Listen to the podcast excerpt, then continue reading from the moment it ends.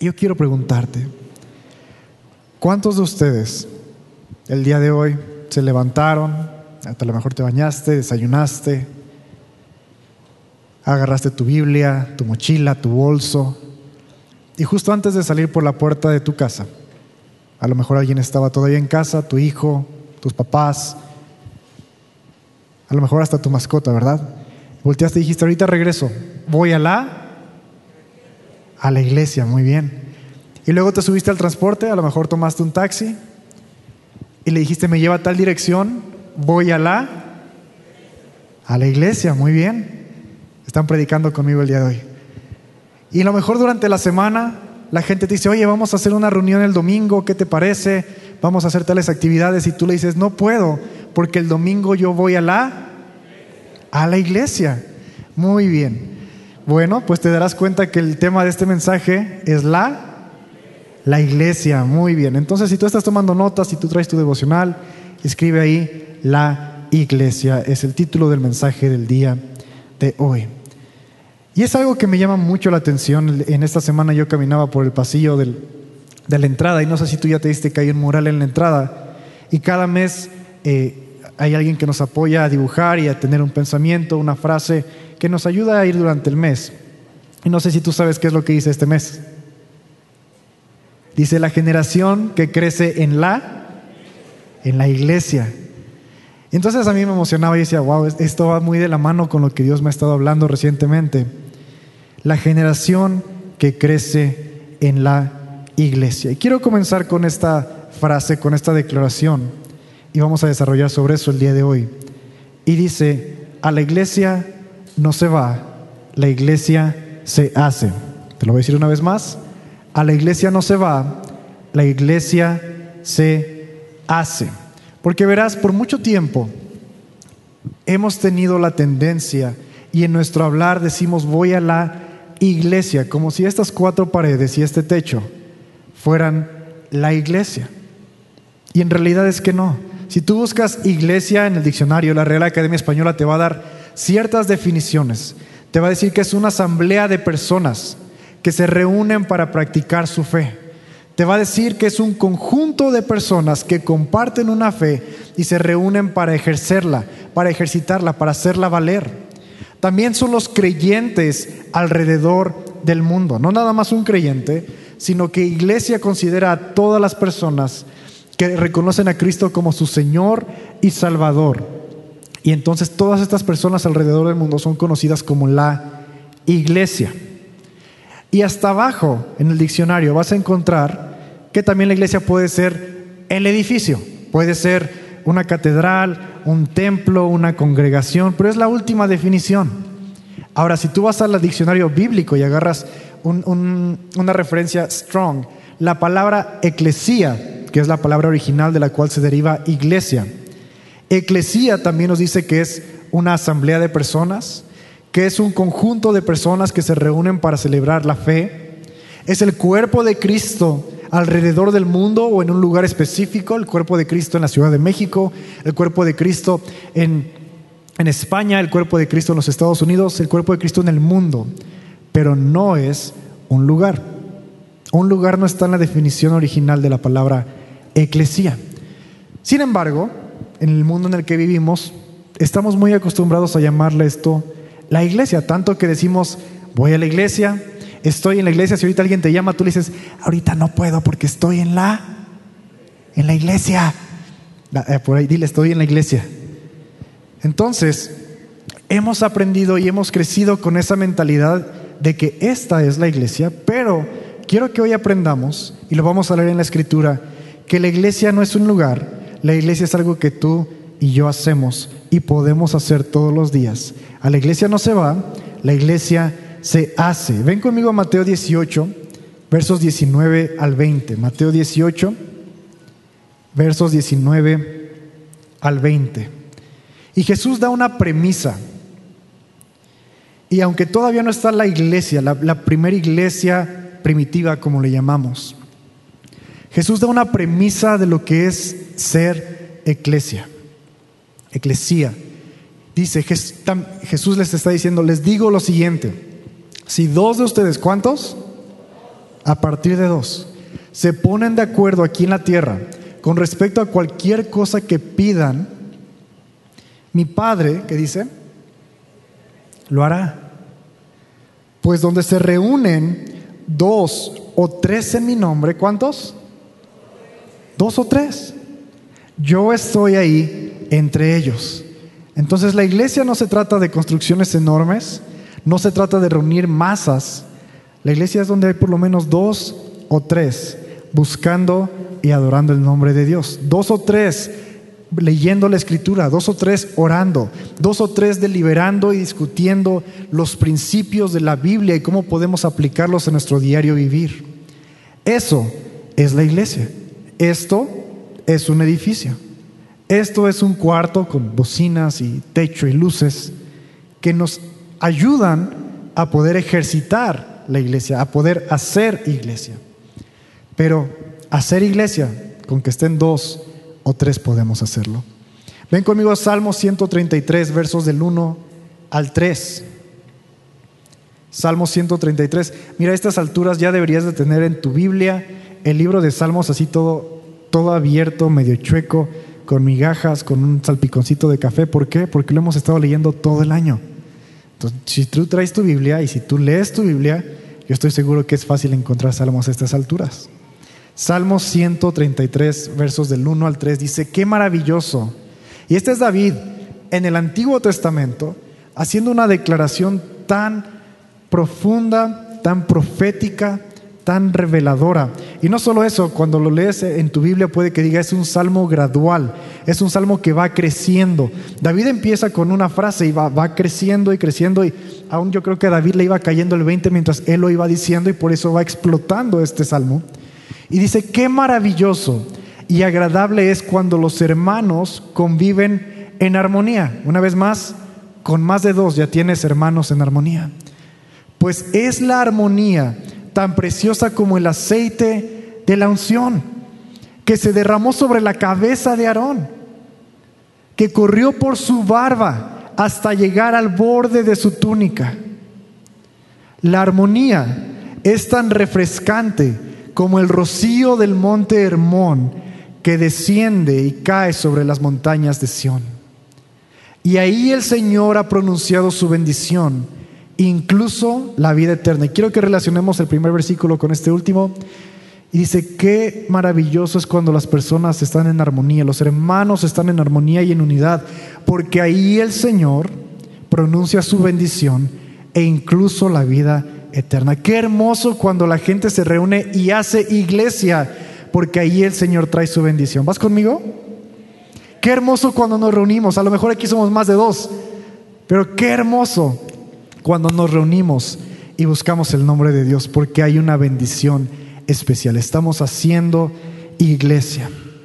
Y es muy importante que lo tengamos en mente. La iglesia no es el lugar, porque podemos ver en la, en la Biblia historias de gente que vivieron dentro de la iglesia y aún así su vida fue para abajo. En estos días mi suegra está de visita con nosotros, ha venido para ayudar a Jackie con el embarazo y con el bebé que tenemos en casa.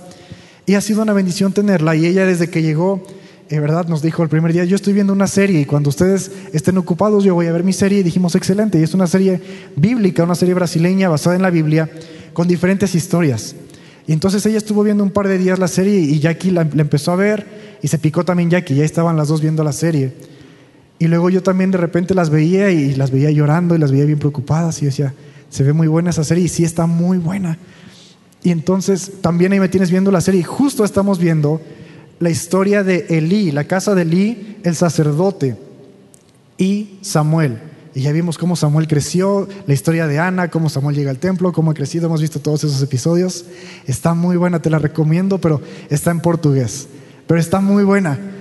Y justo estamos viendo que Elí, siendo el sacerdote, vivía dentro del templo, porque en el Antiguo Testamento lo importante era el templo el, atrio, el lugar santísimo y el estar expuesto a ese lugar. Eso era, uff, e, e, era la meta.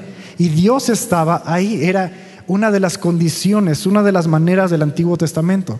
Pero en el Nuevo Pacto, Dios ya no está en un templo, Dios ya no está en una cajita, en una casita, está en ti y está en mí. Y cuando nos reunimos para hacer iglesia hay una sinergia en la cual Dios se mueve. Pero volviendo a mi historia de Lee, es alguien que estaba dentro del templo todo el tiempo, pero no tenía esa oportunidad de tener una relación con Dios. Para ellos era más importante estar adentro del templo que aprovechar las bendiciones que había en el templo. Y su casa era igual. Crecieron con tantos beneficios y con la admiración de la gente de decir, ahí va la familia de él y ellos viven en el templo. Y sin embargo vemos que al final de sus días fue muy triste porque tuvieron una vida tan corrompida, una vida tan atorada en sus maneras, en sus actitudes, en sus hábitos porque el estar dentro del templo no lo es todo. Y así ha habido muchas, muchas personas y generaciones en nuestros tiempos que han creído que ir a la iglesia lo es todo, que ir al templo te va a cambiar. Y vienes al templo una o dos horas y saliendo sigues diciendo las mismas malas palabras, sigues robando, sigues engañando a tu familia, sigues haciendo cosas en lo secreto. ¿Por qué? Porque el templo no te va a cambiar. Esto es una fábrica, te lo decía. Esto es cuatro paredes. Pero hay gente que ha entendido que se hace la iglesia. Y no importa si estás aquí o si estás en el transporte o en tu trabajo o en la universidad. Tú te puedes reunir con dos o más y hacer iglesia. Y eso cambia vidas. Eso cambia y transforma. Ahora sí ve. No, ya fuimos a Salmos, ¿verdad? Entonces, podemos ver el ejemplo de Elí, un ejemplo muy claro de alguien que vivió en el templo y nada. Pero vemos el ejemplo de la iglesia en el Nuevo Testamento, una iglesia que vivía en armonía, que no importa si estaban en una casa o en un aposento alto o en un templo, esta iglesia entendía que era ser iglesia, que era reunirse para adorar, convivir, estar en armonía y crecer. Ahora, mientras yo te hablo todo esto, yo te pregunto, ¿tú vienes a la iglesia o tú haces iglesia? Y no me lo respondas. Pero creo que ya puedes darte, una, darte idea de dónde estás tú en la vida como creyente. Y si tú crees que por venir y por estar en este lugar ya eres diferente, estás viviendo una mentira. No puedes esperar que las cosas cambien nada más por ponerte en una silla. Pero si tú lo estás ejercitando todos los días, y lo que aprendes aquí te lo llevas de tarea y lo compartes en tu casa, ¿qué crees? Estás haciendo iglesia en tu casa. Si empiezas a debatir un tema bíblico en el trabajo, ¿qué crees? Estás haciendo iglesia en el trabajo. Si con tus compañeros de la escuela empiezas a hablar de temas, de principios bíblicos, ¿qué crees? Estás haciendo iglesia. Muy bien. Entonces, resumiendo, es un grupo, un conjunto de personas que nos reunimos para poder adorar, para poder compartir, para poder aprender, para poder echar raíces. Y este tipo de comunidad es como una tierra en la cual nos vamos a sembrar, en la cual nos vamos a plantar y en la cual vamos a crecer. No es posible que andes de comunidad en comunidad, porque no vas a crecer, porque no vas a tener buenas raíces, pero es importante que tú te plantes en una buena comunidad, en una buena iglesia, como bien le conocemos. Y para eso quiero que vengamos a Mateo 13, versos del 3 al 9. Porque hoy te quiero invitar a que tú tomes la decisión de plantarte y pertenecer a una iglesia. No a un edificio, pertenecer a una iglesia, a una comunidad. Y ven conmigo a Mateo 13, del 3 al 9, porque la Biblia nos da ejemplos tan ricos en conocimiento. Y cuando yo te hablo de plantarte, la Biblia nos habla mucho acerca de la agricultura. Nos habla acerca de crecer como un árbol, nos habla acerca de la importancia de dar fruto. Y justo en esta escritura Jesús está hablando una parábola que conocemos como la parábola del sembrador. Y Jesús empieza diciendo, más bien nos empieza diciendo esta historia, contó muchas historias en forma de parábola, como la siguiente. Y este es Jesús hablando. Escuchen un, escuchen, un agricultor salió a sembrar y a medida que esparcía las semillas por el campo, algunas cayeron sobre el camino. Si tú estás tomando notas, vamos a identificar cuáles son los diferentes tipos de tierra que hubo aquí. Y la primera es sobre el camino. Simplemente no es tierra, es camino. Y los pájaros vinieron y se las comieron. Otras semillas cayeron en tierra poco profunda. Esta es la segunda. La tierra poco profunda, con rocas debajo de ella. Las semillas germinaron con rapidez, porque esa tierra era poco profunda. Había un poquito de tierra, la semilla tiene la oportunidad de dar vida, pero a la hora de querer echar raíz, pues no. Pero pronto las plantas se marchitaron bajo el calor del sol y como no tenían raíces profundas, murieron. La tercera tierra, otras semillas cayeron entre, entre los espinos, los cuales crecieron los espinos y ahogaron los brotes. Pero otras semillas cayeron en tierra, ¿y qué tierra es esta? Tierra fértil. Y produjeron una cosecha que fue 30, 60 y hasta 100 veces más numerosa de lo que se había sembrado. Y dice Jesús, el que tenga oídos para oír, que escuche y entienda. Y entonces Jesús está hablando con un grupo de personas, con una sociedad que están acostumbrados a la agricultura. Ellos saben qué pasa si una semilla cae en el camino o sobre piedras o con espinos, porque están acostumbrados a esto. Y pareciera que Jesús les está dando algo que ya saben. Es como si yo te digo, no se, no se te olvide pagar tu tarjeta del transporte público para poder entrar al transporte público. Tú dirías, Sentido común. Para ellos era algo así, pero Jesús les estaba intentando dar un mensaje más rico. Nada más esta es la ilustración, pero hay mucha información detrás de este mensaje. Y Jesús continúa hablando con ellos y llegando al verso 18 les explica de qué estamos hablando y les dice, esta semilla es el Evangelio, esta semilla es el mensaje de Dios a sus vidas y la tierra son sus corazones. Y comienza a decir, escuchen ahora la explicación de la palabra acerca del agricultor que salió a sembrar. Las semillas que cayeron en el camino, ¿recuerdas esa primer tierra? no es tierra, es camino. Representan a los que oyen el mensaje del reino y no lo entienden. Entonces viene el maligno y lo arrebata. Simplemente cayeron, pero no hay, no hay manera de que tengan vida estas semillas. ¿Por qué? Porque el agricultor, y en esta, en esta enseñanza específicamente, el agricultor avienta las semillas, no es posible para un agricultor agarrar una semilla a la vez y tú vas aquí y aquí va otra. Imagínate, llegaría el tiempo de la cosecha y el agricultor seguiría una a la vez. Para ser eficientes, las semillas tienen que ser arrojadas. Algunas van a caer en el camino, pero esperamos y que el agricultor tenga la habilidad de que la gran mayoría caigan en la tierra que ha sido preparada.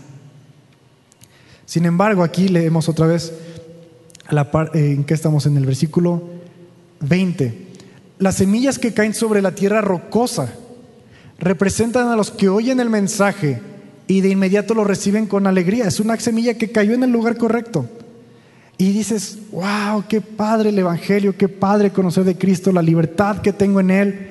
Pero como no tiene raíces profundas, no duran mucho.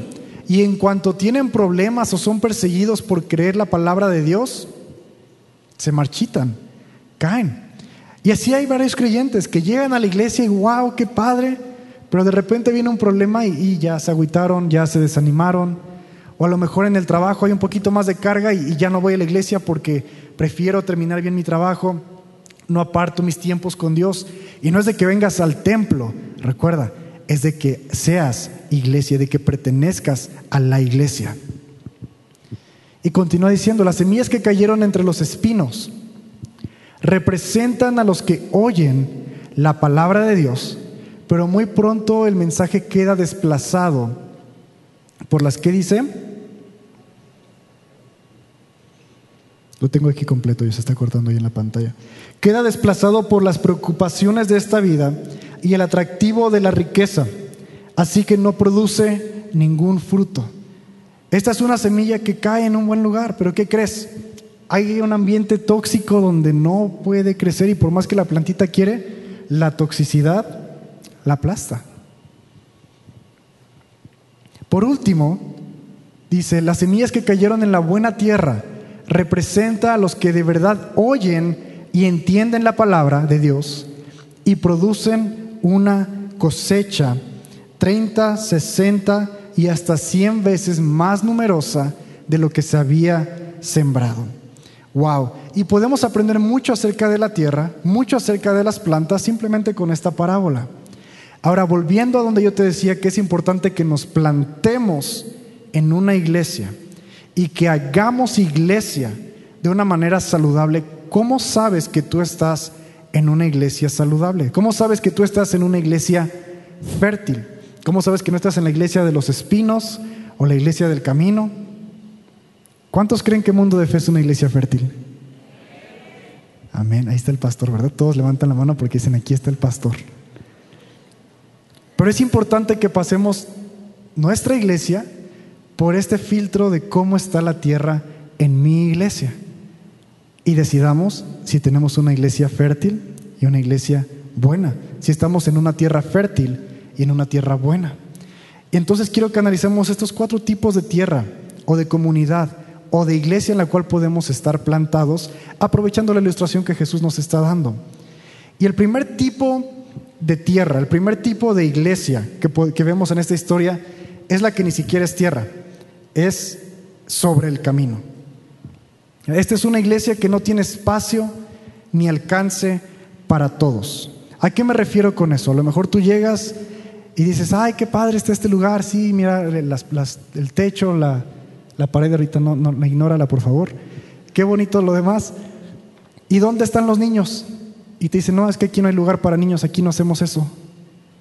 Ah, eh, a lo mejor te das cuenta de que esta tierra no puedes sembrarte muy bien, tus hijos no hay lugar para ellos, ellos quedan sobre el camino.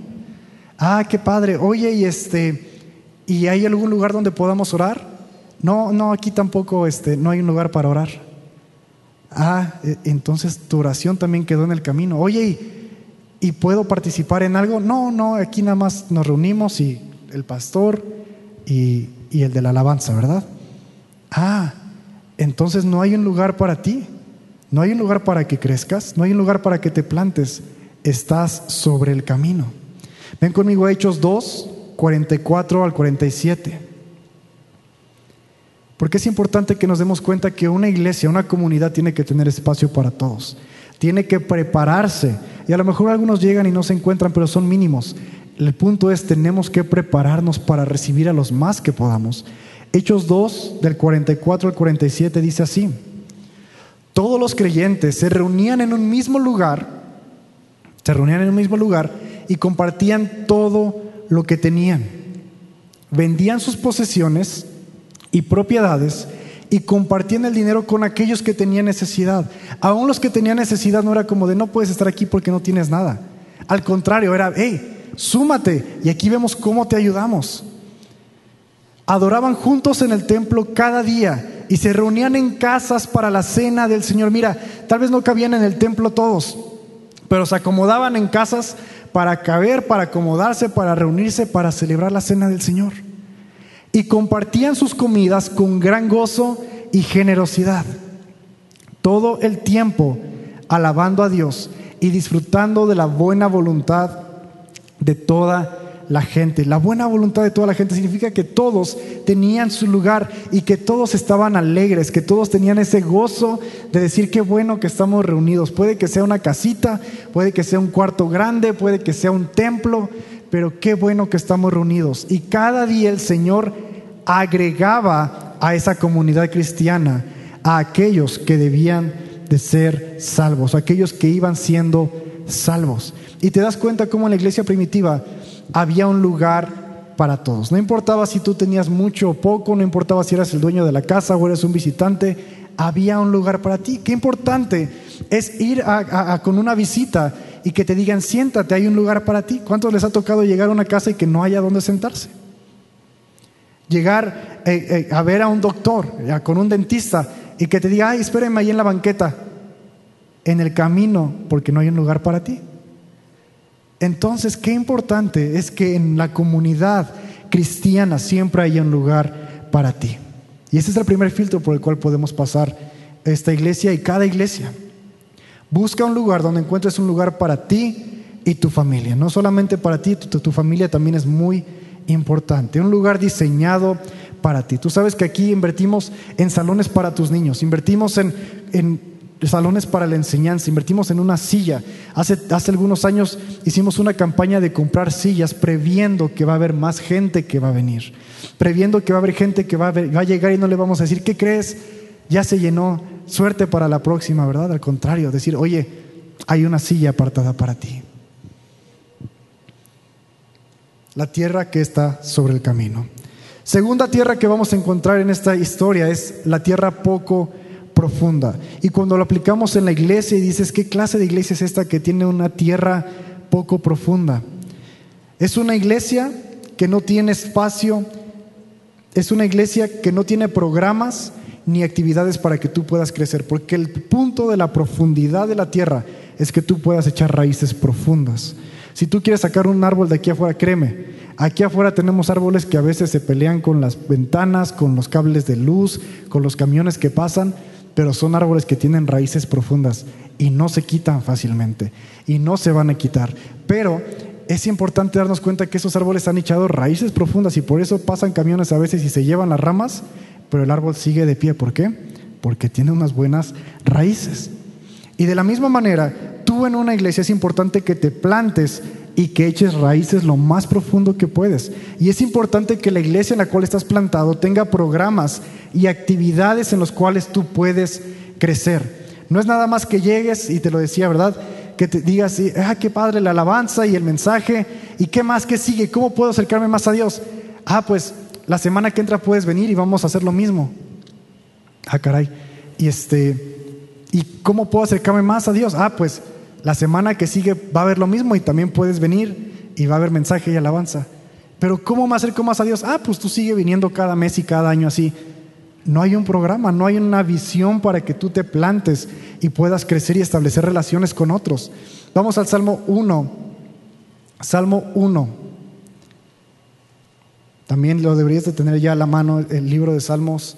Ya tiene hasta la mugre de los dedos de que a cada rato lo estamos ahí ojeando. Salmo 1. Dice, qué alegría para los que no siguen el consejo de los malos, ni andan con pecadores, ni se juntan con burlones, sino que se deleitan en la ley del Señor, meditando en ella de día y de noche. Son como árboles plantados a la orilla de un río que siempre dan en su tiempo su fruto.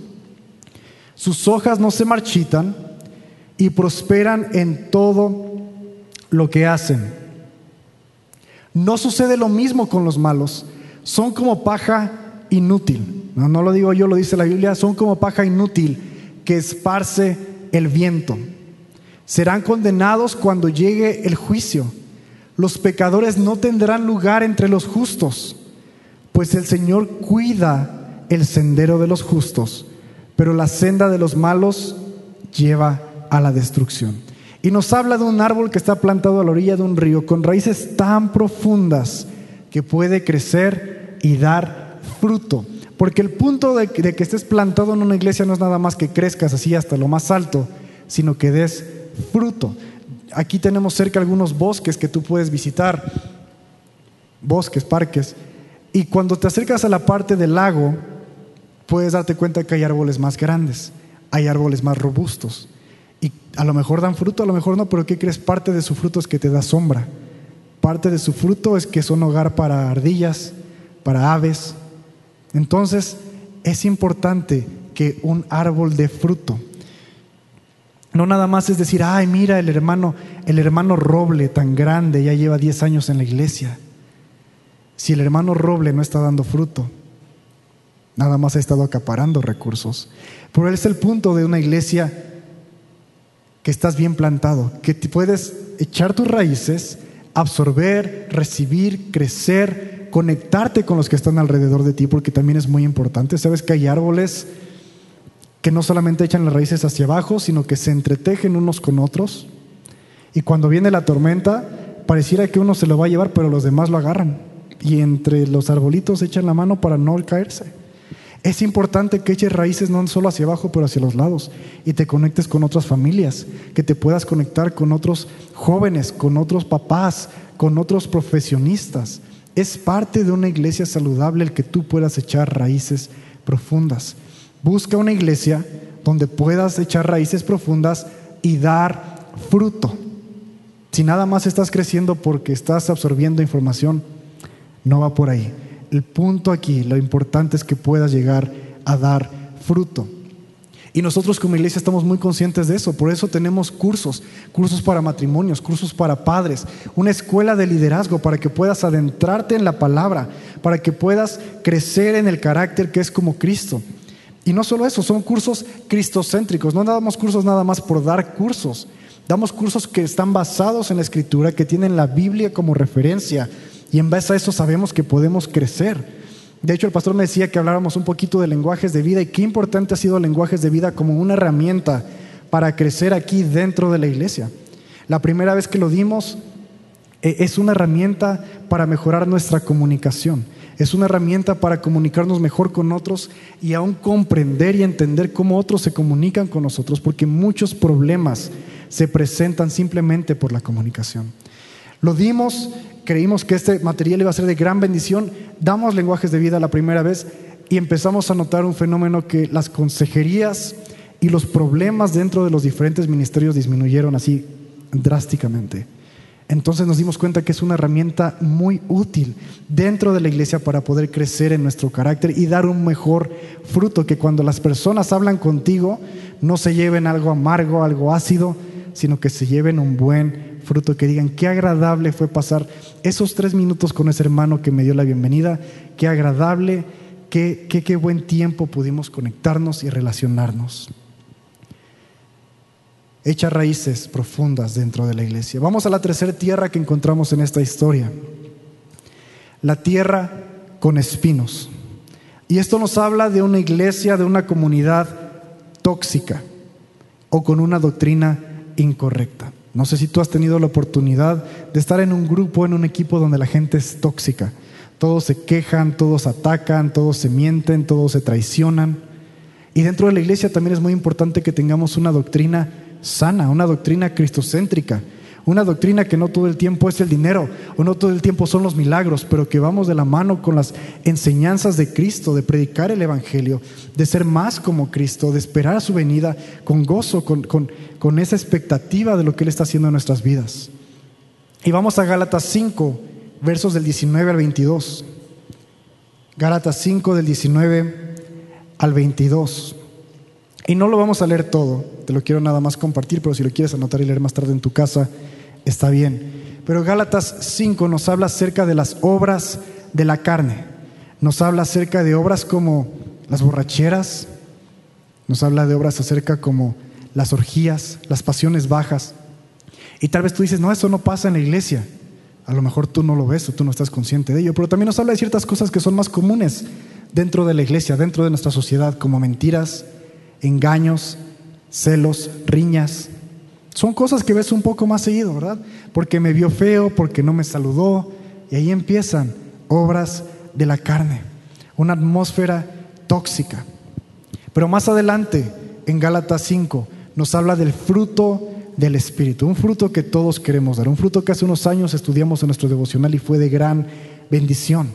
Y ese fruto es amor, gozo, paz, paciencia, benignidad, bondad, mansedumbre, dominio propio.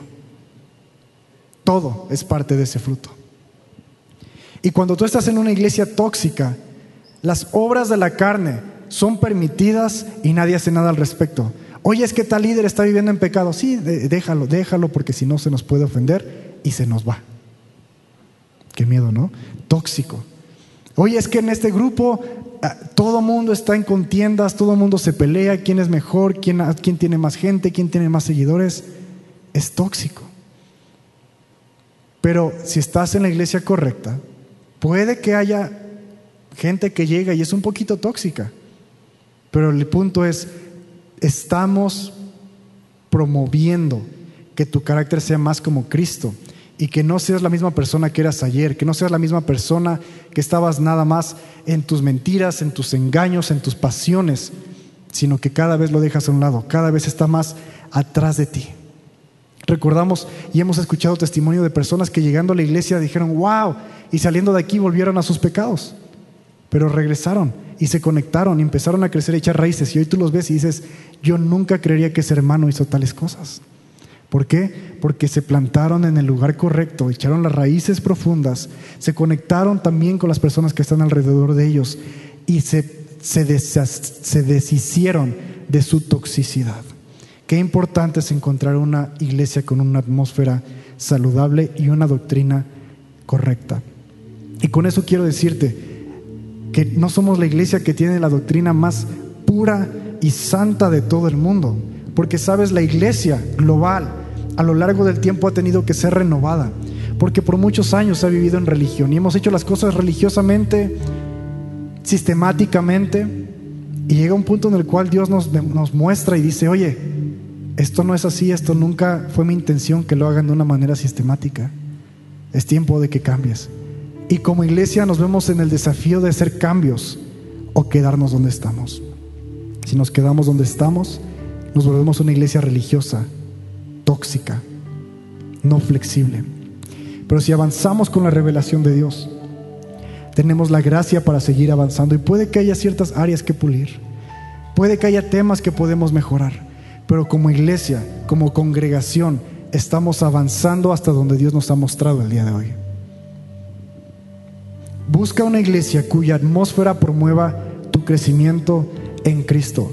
Que busquen que, te parezcas más como Cristo. Sabes, hay iglesias que te dicen, tú ven como eres, no importa. Y está bien, es el primer paso. Pero si no te ayudan a cambiar, si no está ese, esa constante ayuda, esa constante iniciativa de decirte, oye, tenemos una, un curso, tenemos un programa, tenemos maneras en cómo puedes dejar atrás el enojo, problemas con tu carácter, problemas en tu identidad, problemas en tu educación que has tenido durante muchos años. Entonces no es la iglesia correcta porque están promoviendo que sigas como llegaste. Busca una iglesia cuya atmósfera promueva tu crecimiento en Cristo. Por último tenemos la tierra fértil la tierra limpia, la tierra en la cual todos decimos, yo quisiera caer ahí, ¿verdad? Con el mejor pastor, la mejor alabanza, las mejores instalaciones, los mejores líderes. Pero ¿qué crees? Esa iglesia no existe. ¿Cuántos creen que el mundo de fe es una iglesia perfecta? Amén, en fe, en fe puedes decir amén. Pero estamos en un proceso, en un proceso constante. Y ven conmigo Éxodo capítulo 3, verso 8. Éxodo 3, verso 8, y está Dios hablando al pueblo de Israel. Y les dice, por eso he descendido para rescatarlos del poder de los egipcios y sacarlos de Egipto, de una tierra en la cual han estado en toxicidad. Mira, no lo dije en el primer servicio, pero en Egipto era una tierra tóxica, estaban bajo la opresión de los egipcios. Era una tierra donde no había lugar para ellos. De hecho, los estaban matando. Dice la Biblia que había tantos israelitas ya que entonces Faraón dijo, vamos a matar a los que van haciendo para que no crezcan. No había lugar ni para ellos ni para sus hijos. No podían ejercer sus frutos, no podían ejercer su fe. Eran esclavos. Y, Dios les está diciendo, los voy a sacar de Egipto y llevarlos a una tierra fértil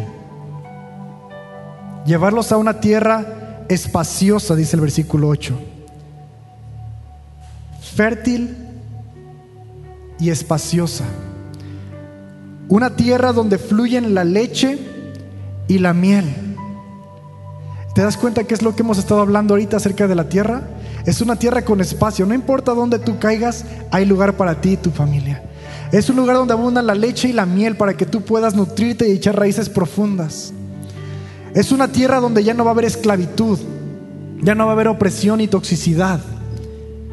Es una tierra donde va a haber libertad.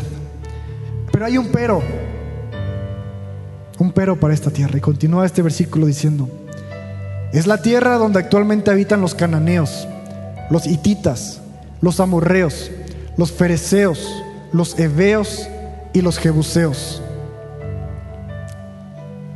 es la tierra prometida, es la tierra fértil, es la tierra que todos queremos pertenecer ahí, es la tierra que hemos soñado, pero hay que luchar por ella.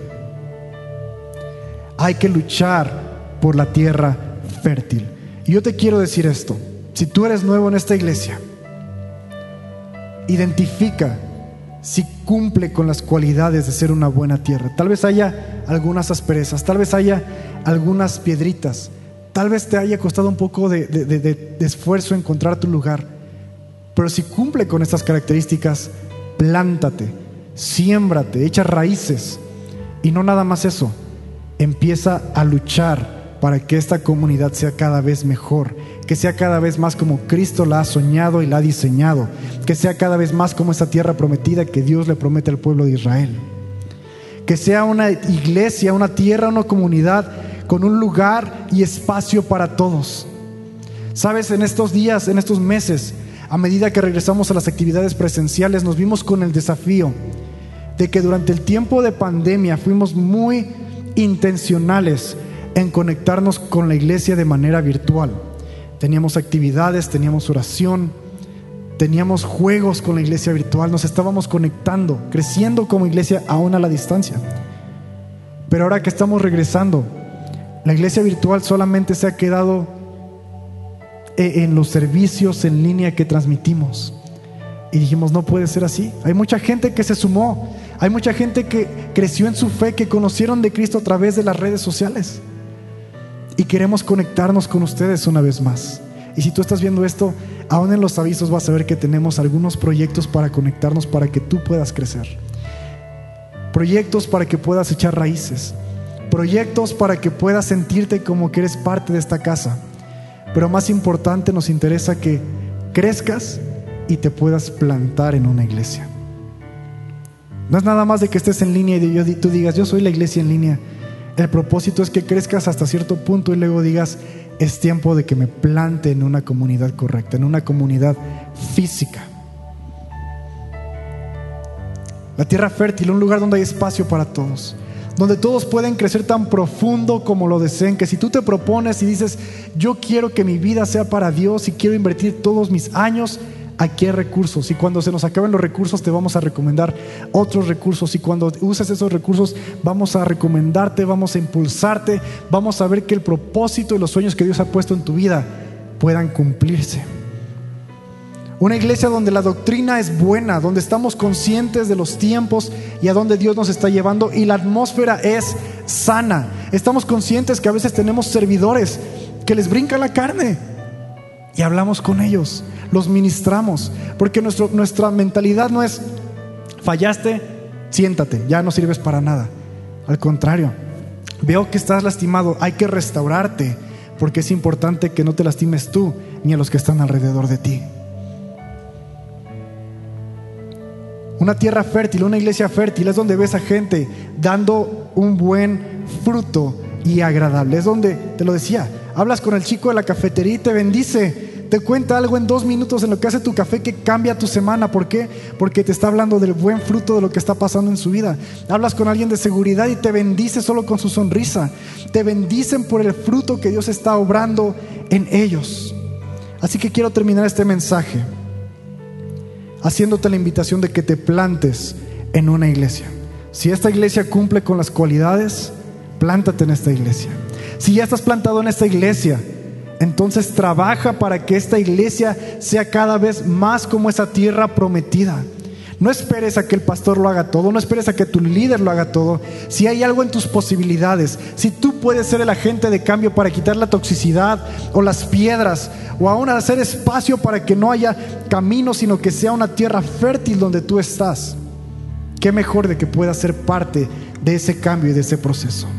Si no te gustan las cosas en la iglesia donde estás, donde te has plantado, Sé tú el agente de cambio. Hay gente que viaja de iglesia en iglesia porque aquí te pica algo, porque aquí no te gusta algo, porque aquí te vieron feo. Plántate donde Dios te ha mandado. Plántate donde sabes que es la dirección correcta. Y ahí empieza a hacer cambios, los cambios necesarios. Y por último, como te decía en el principio, no vayas a la iglesia. Haz iglesia. Yo no voy a la iglesia los domingos, yo hago iglesia los domingos. Y también hago iglesia los lunes con mi familia. Y también hago iglesia los martes cuando hago mi devocional con mi esposa. Y hago iglesia cuando hablo con mis equipos. Y hago iglesia cuando hablo de lo que Dios está haciendo, cuando estudiamos la palabra. No vayas a la iglesia, haz iglesia. Amén. Ponte de pie conmigo, vamos a terminar este tiempo. Vamos a orar y vamos a dejar que este canto nos ministre y nos recuerde cuál es el propósito de estar reunidos. Vamos a construir una habitación, un mejor lugar en donde puedas descansar. Vamos a construir una habitación. Seremos un santuario para ti. Vamos a construir una habitación, un mejor lugar en donde puedas descansar. Vamos a construir una habitación. Seremos un santuario para ti. Oh,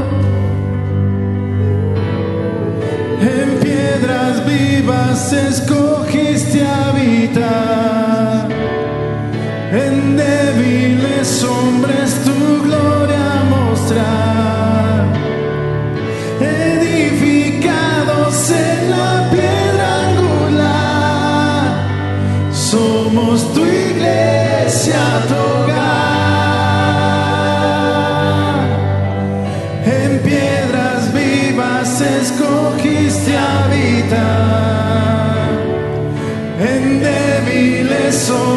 Tu gloria mostrar.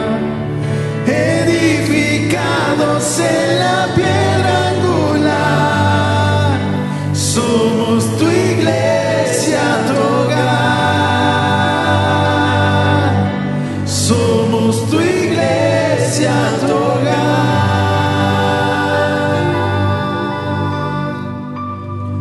Señor, te damos gracias porque tú renuevas nuestra mente.